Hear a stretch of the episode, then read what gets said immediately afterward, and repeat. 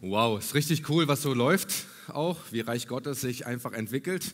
Und die Ranger brauchen Gebet beim Hike. Ich merke das. Werden sie durchhalten, ja, paddeln und so und Fahrradfahren, das klingt schon echt äh, spannend. Ich will euch heute direkt reinnehmen ähm, in den Bibeltext und da hineinstarten. Es ist nämlich ein Gebet von Paulus an die äh, Kirche in Ephesus.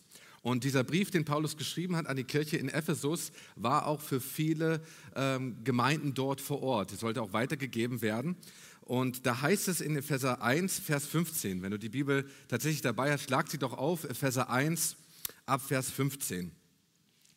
Da schreibt oder betet Paulus, also, da auch ich von eurem Glauben im Herrn Jesus und von eurer Liebe zu allen Heiligen gehört habe, höre ich nicht auf, für euch zu danken, wenn ich in meinen Gebeten an euch denke. Das klingt wunderbar. Der Gott unseres Herrn, Jesus Christus, der Vater der Herrlichkeit, gebe euch den Geist der Weisheit und der Offenbarung, damit ihr ihn erkennt. Und jetzt kommen die beiden Verse, über die wir heute hauptsächlich sprechen äh, werden. Er erleuchte die Augen eures Herzens, damit ihr wisst, zu welcher Hoffnung ihr durch ihn berufen seid, welch reiches und herrliches Erbe er für die Heiligen bereithält und wie überwältigend groß die Kraft ist, die sich als Wirkung seiner Macht und Stärke an uns, den Glaubenden, zeigt. Ich will beten einfach, dass Gott zu uns spricht und uns die Augen erleuchtet. Herr, wir danken dir für dein Wort, für dein Wort, das du gegeben hast das, was wir auch lesen dürfen durch Paulus und die, den du einfach auch inspiriert hast. Herr, und wir wünschen es uns, dass du heute unsere Augen des Herzens erleuchtest, damit wir wirklich wissen, in welcher Hoffnung wir berufen sind, welches Erbe da ist, Herr. Und jeder Einzelne, der hier ist, will ihn einfach segnen, dass wir uns ausstrecken nach dem, was du zu jedem Einzelnen persönlich sprichst.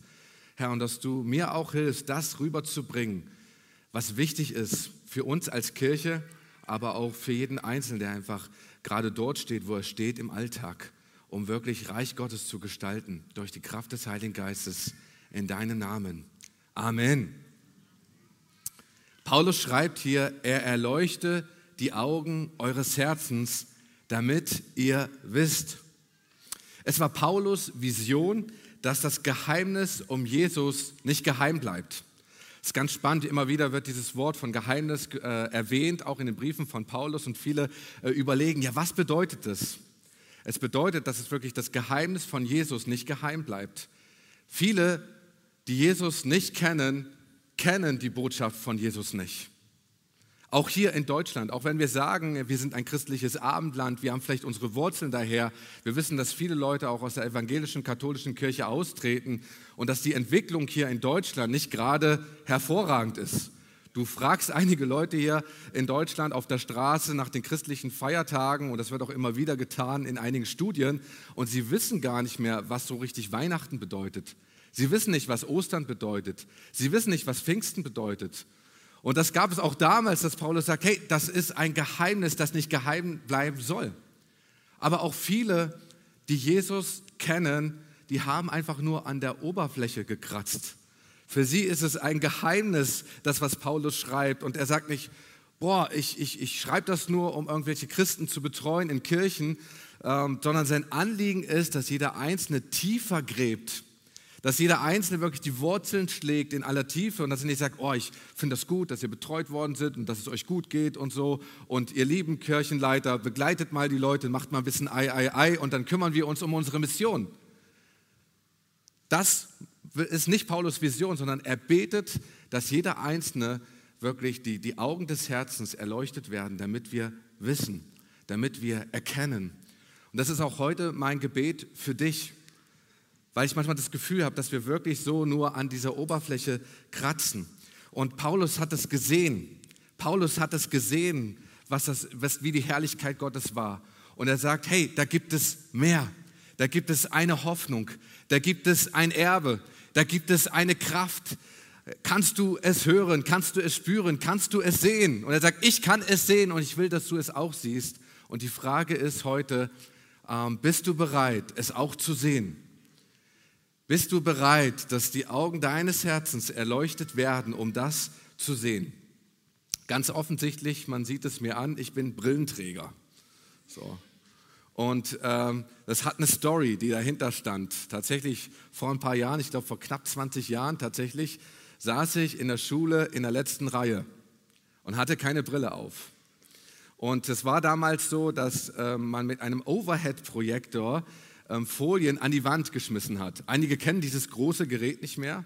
Ja, mittels mittels äh, Licht, Linse und Spiegeln wurden Folien an die Wand geschmissen. So. Heute eine prähistorische PowerPoint, ja, wenn man das bezeichnen würde. Ne? Und äh, spannend, diese Geräte waren größer als die heutigen Beamer. Und ich saß in der letzten Reihe. Nicht, weil ich ein Rebell war, sondern ich war immer brav, also wurde ich in die letzte Reihe gesetzt. Und ich merkte irgendwann, die Schrift ist klein. Und ich konnte nicht mehr im Matheunterricht das, das da lesen, was da stand. Also habe ich von meiner Nachbarin abgeschrieben. So, immer, hey, was heißt das und so. Und sie sagt immer zu mir, Gideon, du brauchst eine Brille. Du brauchst unbedingt eine Brille. Geh mal zum Arzt. Das kann nicht mehr so weitergehen. Ah, ich war zufrieden mit dem, wie es lief. So, ne, es ging ja auch so. Ich konnte ja mal abschreiben, hatte eine richtig gute Nachbarin, so, und die war auch ganz nett und hat mir dann auch immer so ein bisschen rübergehalten, dass ich dann das auch lesen konnte. Und dann bis eines Tages ähm, kam eine Leistungskontrolle und die Lehrerin entschloss sich nicht wie immer Blätter auszuteilen, sondern den Test an die Wand zu schmeißen. Und ich dachte, ouch. So, da kann ich doch nicht einfach mal von meiner Nachbarin, die immer 15 Punkte geschrieben hat, mal so abschreiben. So, wie sieht das aus? Und ich schwitzte so innerlich. Endete die Story, dass ich letztendlich äh, in der ersten Reihe saß so, und wirklich gut lesen konnte, ja, wie das so damals war, ähm, wie die erste Reihe war. Und man musste so hochgucken und tatsächlich alles abschrieb. Und ich musste der Mathelehrerin versprechen, Gideon, du gehst zum Optiker und lässt dir eine Brille verschreiben. Und dann war ich beim Optiker. Und er stellte fest, wie, wie, wie, wie stark meine Schwäche war. Und dann dieses eine Glas und das dann das andere Glas, und kommt das davor und stellte ein, wow, ich kann diese kleinen Buchstaben auf einmal wirklich, ich kann sie sehen. Ne? Und dann, als ich zum ersten Mal meine Brille aufsetzte, so, ähm, dann ging ich raus und dachte, wow, was für eine Landschaft, der Baum hat Blätter. Ja. Und ich kann die Gesichter von Weitem sehen. Und dann auch in der Klasse sage ich, oh, der, der Klassenraum hat Ecken, weil alles war für mich in eine Wand verschwommen. So. Und auf einmal spürte ich, da ist mehr. Ich war zufrieden gewesen in meinem Leben bis, bis dahin, wie es lief. Ich konnte ja von meiner Nachbarin auch abschreiben und das ging auch irgendwie. Ähm, aber es war es war wichtig, dass ich diese Brille aufsetze, natürlich auch später für den Führerschein, ne? sonst geht das auch ganz schön schief, ne? wenn man statt 30 50 liest oder so und statt 100 130, ne? das, kann, das kann böse enden. Und, und Paulus will das hier auch, weil ich glaube, dass es auch in unserem Glauben so ähnlich ist. Er erleuchtet die Augen eures Herzens, damit ihr wisst, zu welcher Hoffnung ihr durch ihn berufen seid. Und da haben wir es, dieses Wort Berufung. Ein großes Wort, auch immer wieder so. Und viele streben einfach nach dieser Berufung und nach dem Ruf Gottes für unser Leben, auch für dein Leben ganz speziell. Und ähm, ich finde das ganz wichtig, dieses Wort zu erklären. Bevor wir reingehen hier in diesen Text, sage ich immer, es gibt zwei Arten von Berufung. Die erste Art ist die universelle Berufung. Gott hat dich lieb. Du bist ein Kind Gottes. Egal wie viel oder wie wenig du tust. Du kannst, ich sage das immer so, du kannst auf der Hängematte liegen, in der Sonne, du kannst nichts tun und du weißt, Gott liebt dich. Gott liebt dich. Nichts, nichts weniger und nicht mehr. Das ist die universelle Berufung, dass wir ein Kind Gottes sind, dass wir durch Christus auch das Erbe haben und das auch anzapfen können durch den Tod am Kreuz. Und das kann man, wenn man betet zu Gott, mit einem einfachen Gebet zusammenfassen. Papa, ich komme jetzt zu dir und ich habe nichts, was ich dir geben kann. Ich habe nichts, was ich habe. Dann gibt es noch die andere Berufung, die individuelle Berufung. Das heißt, Gott hat dich so geschaffen, wie du bist und dich gibt es kein zweites Mal. Dein Fingerabdruck ist einzigartig, dein Gang ist sogar einzigartig, dass man sogar heute anhand der Kamera erkennen kann, ähm, wer du bist, nur wie du gehst, die Art und Weise, wie du gehst. Und ähm, du hast Gaben von Gott geschenkt bekommen, Talente, die Gott dir gegeben hat. Übrigens, ein Beispiel aus den Gleichnissen der Talente, was in unser heutigen Sprachgebrauch übertragen wurde und wo Gott dich gebrauchen will durch deine Gabe und wo du einen Platz ausfüllen kannst, den kein anderer ausfüllen kann, weil du einzigartig geschaffen bist in das Ebenbild Gottes. Und wenn man dieses Gebet so zusammenfassen könnte, wenn man zu Gott kommt, dann könnte es heißen, Papa, ich komme zu dir und ich gebe dir alles, was ich habe. Das erste Gebet war, Papa, ich komme zu dir und ich habe nichts, was ich dir geben kann. Das zweite Gebet, Papa, ich komme zu dir und ich gebe alles, was ich dir habe. Diese beiden Dinge gehören zusammen zu einer Berufung. Das ist das Spannungsfeld, die universelle Berufung. Erst zu verstehen, dass ich ein Kind Gottes bin und in ihm einfach alles bin und in ihm auch mir alles gegeben worden ist und dadurch ich dienen kann. Viele suchen ihre individuelle Berufung, auch in der Welt. Du kannst Karriere machen, du kannst Erfolg haben ohne Gott. Amen. Das geht. Das geht. So, ich habe das hier mal äh, vielleicht in der Folie angezeichnet, diese individuelle Berufung, bestimmte Stationen des Lebens. Die Krone steht so letztendlich für das Ende unseres Lebens. Und du kannst ohne Gott deine, deine Gaben entdecken. Aber das Ziel ist es wirklich, Gott zu erkennen, auch in diese universelle Berufung hineinzukommen, dass du ein Kind Gottes bist und dass du geliebt bist und dich auch geliebt fühlst. Wir können auch in, in der Kirche Karriere machen. So hier auf der Bühne, dass wir denken, hey, wir wollen die Gaben irgendwie austesten, dass derjenige, der äh, Fähigkeiten hat, am Seiteninstrument zu spielen, der Seitenspieler noch mehr zu entwickeln. So, äh, das kann fromm gelabelt sein und jemand, der diese Gaben entdeckt, kann trotzdem nicht verstanden haben, dass er oder sie ein Kind Gottes ist.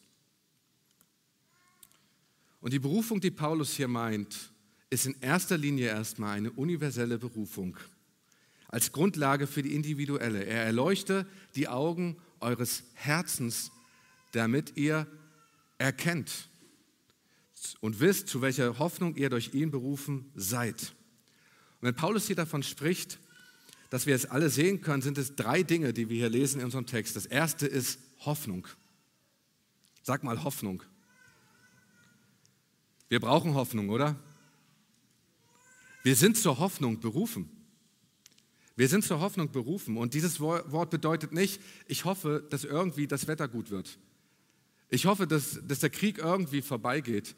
Ich hoffe, ich hoffe, dass ich irgendwie durchkomme. Das ist nicht diese Bedeutung hier, dieses Wort Hoffen, sondern das Wort Hoffnung hier bedeutet eine feste Gewissheit, die, die, die eine Grundlage ist für die Zukunft. Zu wissen, ich weiß, es wird gut.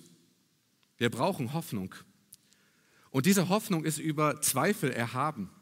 Und ich sage nicht, dass Zweifel verkehrt sind.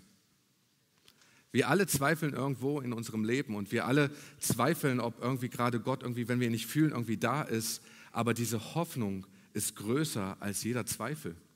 Und diese Hoffnung sollte auch in deinem Leben größer sein als jeder Zweifel, der einfach da ist und sich entwickelt. Und in Epheser 4, Vers 4 beschreibt Paulus diese Hoffnung nochmal folgendermaßen. Da heißt es, ihr sollt alle gemeinsam ein Leib sein und einen Geist haben, weil ihr alle zu einer Hoffnung berufen seid.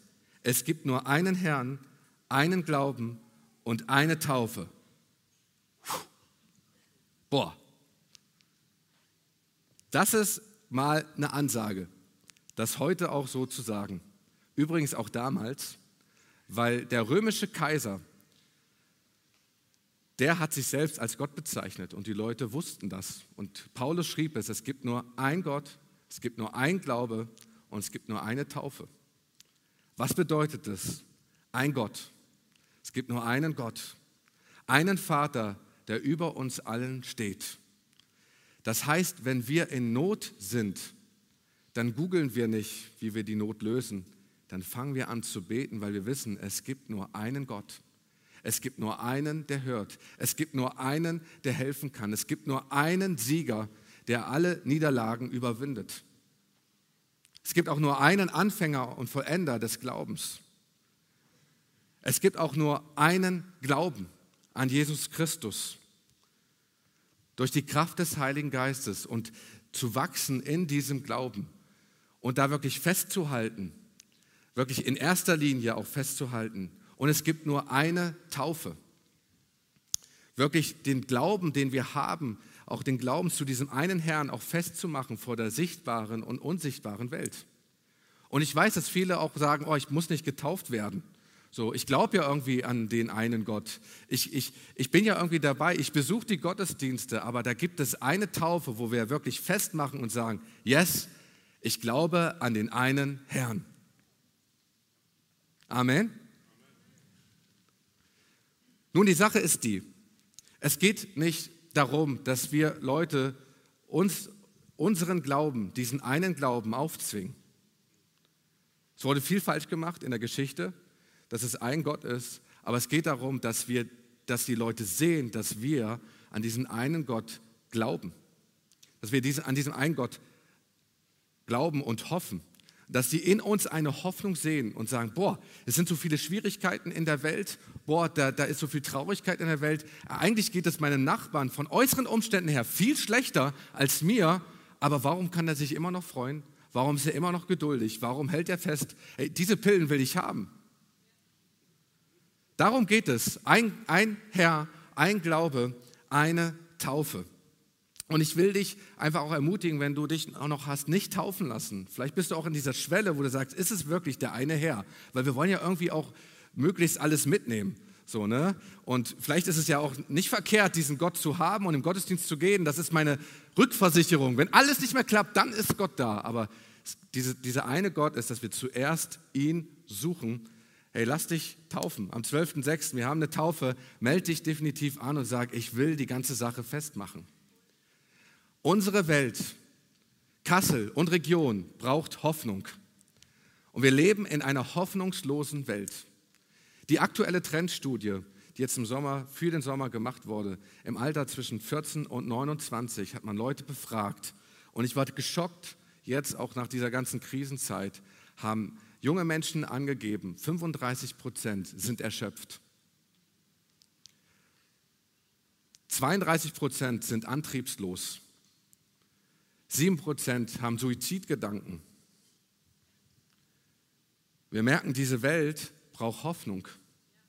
Und wir können uns nicht leisten, dass wir mit dieser Hoffnung zu Hause bleiben und uns verbarrikadieren in vier Wänden. Diese Welt braucht Hoffnung.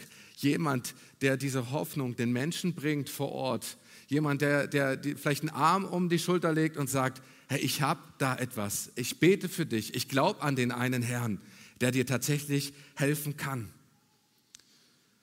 Und wir leben ja heute in einer Welt, die ja so permanent auf Krisen reagiert und gucken, dass wir irgendwelche Lösungen finden. Und wenn wir diese Krise überwunden haben, dann, dann ruhen wir uns aus, weil es war so anstrengend, bis die nächste Krise kommt und dann reagieren wir wieder. Glaube ist keine Reaktion auf Krisen. Glaube ist eine feste Aktion, dass wir immer im Glauben sind und wenn eine Krise kommt, dann überwinden wir diese Krise im Glauben. Durch den, der uns geliebt hat, wie es heißt in Römer 8, Vers 37.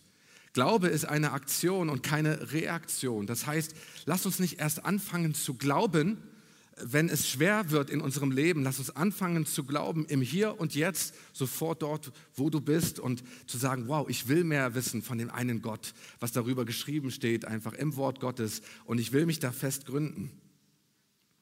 Er erleuchtet die Augen eures Herzens, damit ihr wisst, zu welcher Hoffnung ihr durch ihn berufen seid welch reiches und herrliches Erbe er für die Heiligen bereithält.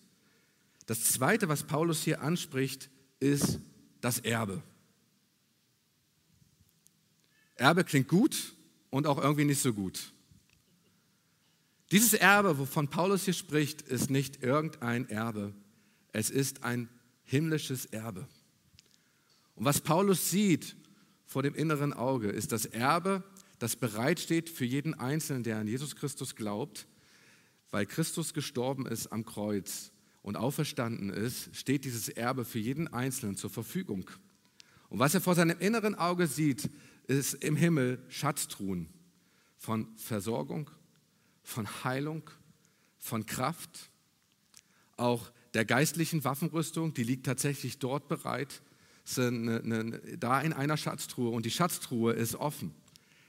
Die Schatztruhe ist offen und wir können uns tatsächlich aus dieser Schatztruhe bedienen. Wir können zu unserem Gott kommen als, als der, der Vater ist, als ein geliebtes Kind und uns tatsächlich daran bedienen. Und ich finde das so stark. Ich finde das so stark. Auch das Gebet, was Jesus gebetet hat für seine Jünger, als sie darum baten, Mensch, wie sollen wir denn beten, sprach Jesus, dein Reich komme, dein Wille geschehe, wie im Himmel, so auf Erden. Das heißt, dass das, was im Himmel ist, hier auf der Erde passiert. Das heißt, dass das, was Paulus äh, sah, was dort im Himmel ist, an, an den Schatztruhen, die gefüllt sind, dass das auf die Erde kommt. Und ich will mit euch über diesen Aspekt ein bisschen nachdenken, weil da gibt es auch eine unangenehme Wahrheit, über die vielleicht wir noch nie so in dieser Art und Weise äh, gesprochen haben.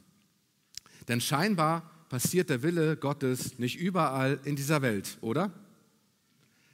Wenn das Gebet lautet wie im Himmel, so auf Erden, ist scheinbar der Himmel nicht überall auf dieser Erde, oder? Sonst würde Jesus das nicht beten. Er hat das ja selbst gebetet, sonst gibt er das Gebet uns. Das, das heißt, der Himmel kommt durch wen auf diese Erde? Durch uns. Durch dich, durch mich, überall, wo wir sind in unserem Alltag. Und das, was wir tun, bringen wir Himmel auf diese Erde. So, das ist der Wille, dass wir auch beten, dass der Himmel auf diese Erde kommt. Und wir erleben auch, ähm, dass der Wille Gottes nicht überall geschieht, wenn wir einfach nur so auf diese Erde schauen. Sehen wir den Krieg in der Ukraine, das ist nicht so der Wille Gottes, dass das passiert. Das ist Hölle auf Erden, was wir auch immer wieder sagen. Mit, mit der einen Ausnahme, dass Gott da ist noch hier auf dieser Erde und eingreifen kann. Und in seiner Gnade greift er hier und da auch ein, obwohl wir vielleicht ihn gar nicht bitten. Aber weil er so gnädig ist, greift er ein. Aber eigentlich hat er sich begrenzt durch die Aussage, dass er die Erde uns, den Menschen, gegeben hat. Wir beschweren uns immer, warum äh, die Dinge passieren. Sie wurde uns gegeben, diese Erde. Und wir haben dieses Gebet, dass der Himmel tatsächlich auf diese Erde kommt. Der, die Hölle auf dieser Erde ist, ist eine schlimme Hölle. Da ist Gott teilweise nicht da, aber er könnte eingreifen. Die Hölle später, die da ist, da greift Gott nicht mehr ein. Das ist nämlich ein Ort, wo Gott nicht ist, konsequenterweise nicht ist für alle, die tatsächlich sich gegen Gott ähm, entschieden haben. Es ist einfach nur Konsequenz in seiner Gerechtigkeit, dass Leute, die sich entschieden haben, ohne Gott zu leben, auch an einen Ort zu kommen, wo Gott nicht ist und auch nicht mehr eingreifen wird. Und dieser Ort ist ein schrecklicher Ort. Und in diesem Ort, ich will das einfach auch so erwähnen, dieser Ort die, die Hölle, da regiert nicht der Teufel. Da ist Gott einfach nicht da. Der Teufel ist auch da. So. Also es ist ein, ein, ein, schrecklicher, ein schrecklicher Ort. Ähm, was ich auch sagen will, und vielleicht haut dich das jetzt ein bisschen aus den Socken, aber ich will das ganz bewusst mal sagen, Gott regiert nicht überall auf dieser Welt. Sonst könnten wir uns zurücklehnen und könnten einfach nur zugucken, aber das passiert halt nicht. Gott regiert. Amen. So, er kann eingreifen, er sitzt auf dem Thron. Er regiert nicht überall auf dieser Welt. Es liegt an uns, es liegt an mir, es liegt an, an dir, dass du den Himmel auf diese Erde bringst. Das ist das Erbe.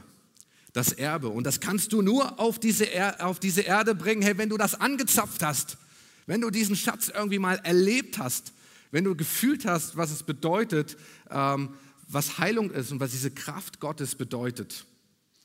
Und die Sache ist, glaubst du das, dass dieses Erbe für dich ist? Wow, wow, ich war jetzt äh, irgendwie auch zu Hause, Mensch. Glaubst du, dass das Erbe für dich ist? Schreib vielleicht mal ganz kurz rein, ich glaube das. Und vielleicht sagst du gerade dir selbst, ich glaube das. Ich glaube das. Dieses Erbe ist für mich, sag dir das mal, dieses Erbe ist für mich.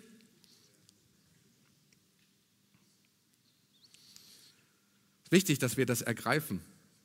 Ich will euch eine Story erzählen, die das vielleicht ein bisschen verdeutlicht.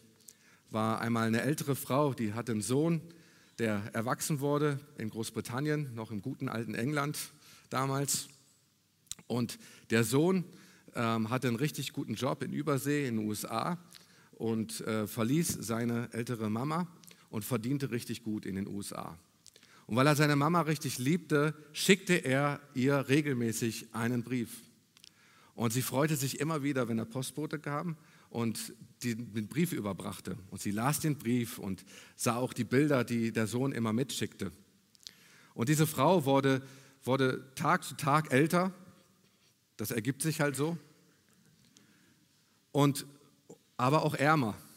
Und irgendwann kam ein Freund zu Besuch und besuchte diese ältere Mama und sagte, hey, du hast, ich verstehe nicht, in welchen Umständen du hier lebst. Warum du so in ärmlichen Umständen hier lebst. Ähm, dein Sohn ist doch so reich. Denkt er denn überhaupt gar nicht an dich? Dann sagt sie, doch, der denkt regelmäßig, ich, ich, ich kriege immer Briefe und ich freue mich, dass er diese Briefe schreibt und so und dass er an mich denkt und so. Und dann sagt der Freund, zeig mir doch mal diese Briefe.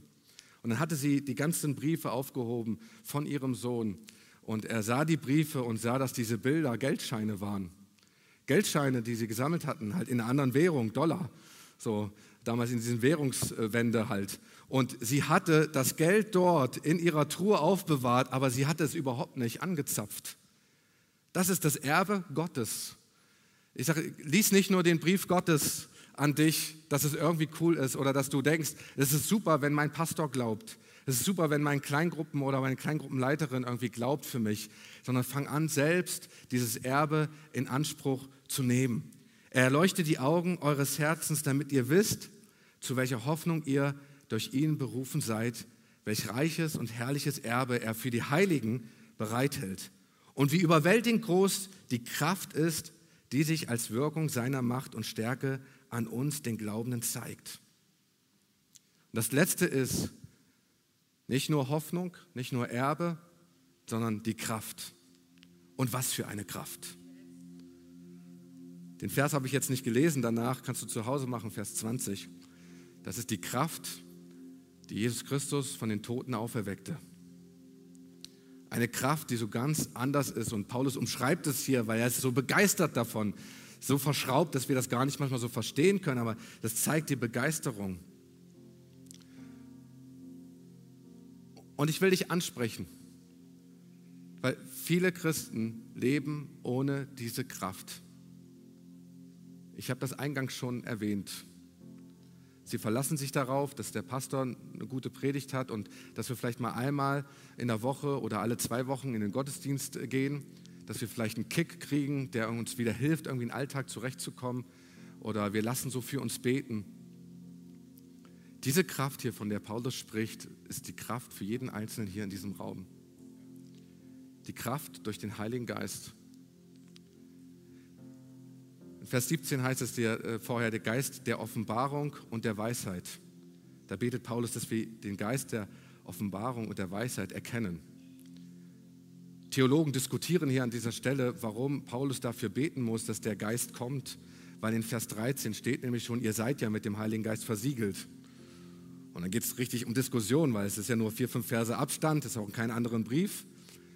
Aber es zeigt, dadurch, dass du Jesus Christus schon angenommen hast, das hat dir der Heilige Geist gezeigt. Er zeigt dir auch das Erbe. Er lässt sich auch so ein bisschen die Kraft so mal spüren. Aber mit dieser Kraft zu leben, dieser Taufe im Heiligen Geist, das, was die ähm, Jünger damals erlebt haben in Apostelgeschichte 2, das, was wir zu Pfingsten feiern, dass er wirklich kommt mit seiner ganzen Kraft und dass diese Menschen nicht mehr dieselben waren, wie sie vorher waren. Von dieser Kraft spricht Paulus hier. Und wir werden den nächsten Gottesdiensten einfach nach, davon hören. Aber ich will dich ermutigen, streck dich nach dieser Kraft aus. Weil die Jünger hatten ja Jesus erkannt. Sie wussten, dass er der Sohn, der Heilige ist, auch durch den Heiligen Geist. So, ne? Aber sie hatten den Heiligen Geist nicht in dieser Kraft empfangen, noch ja, bis, bis zu Pfingsten. Und Gott will mit dieser Kraft durch dich, durch dich wirken. Und ich will dich ermutigen, dort, wo du bist, wenn du anfängst zu beten, hey, fang an zu sehen, dass etwas passiert, auch wenn du das noch sichtbar nicht sehen kannst.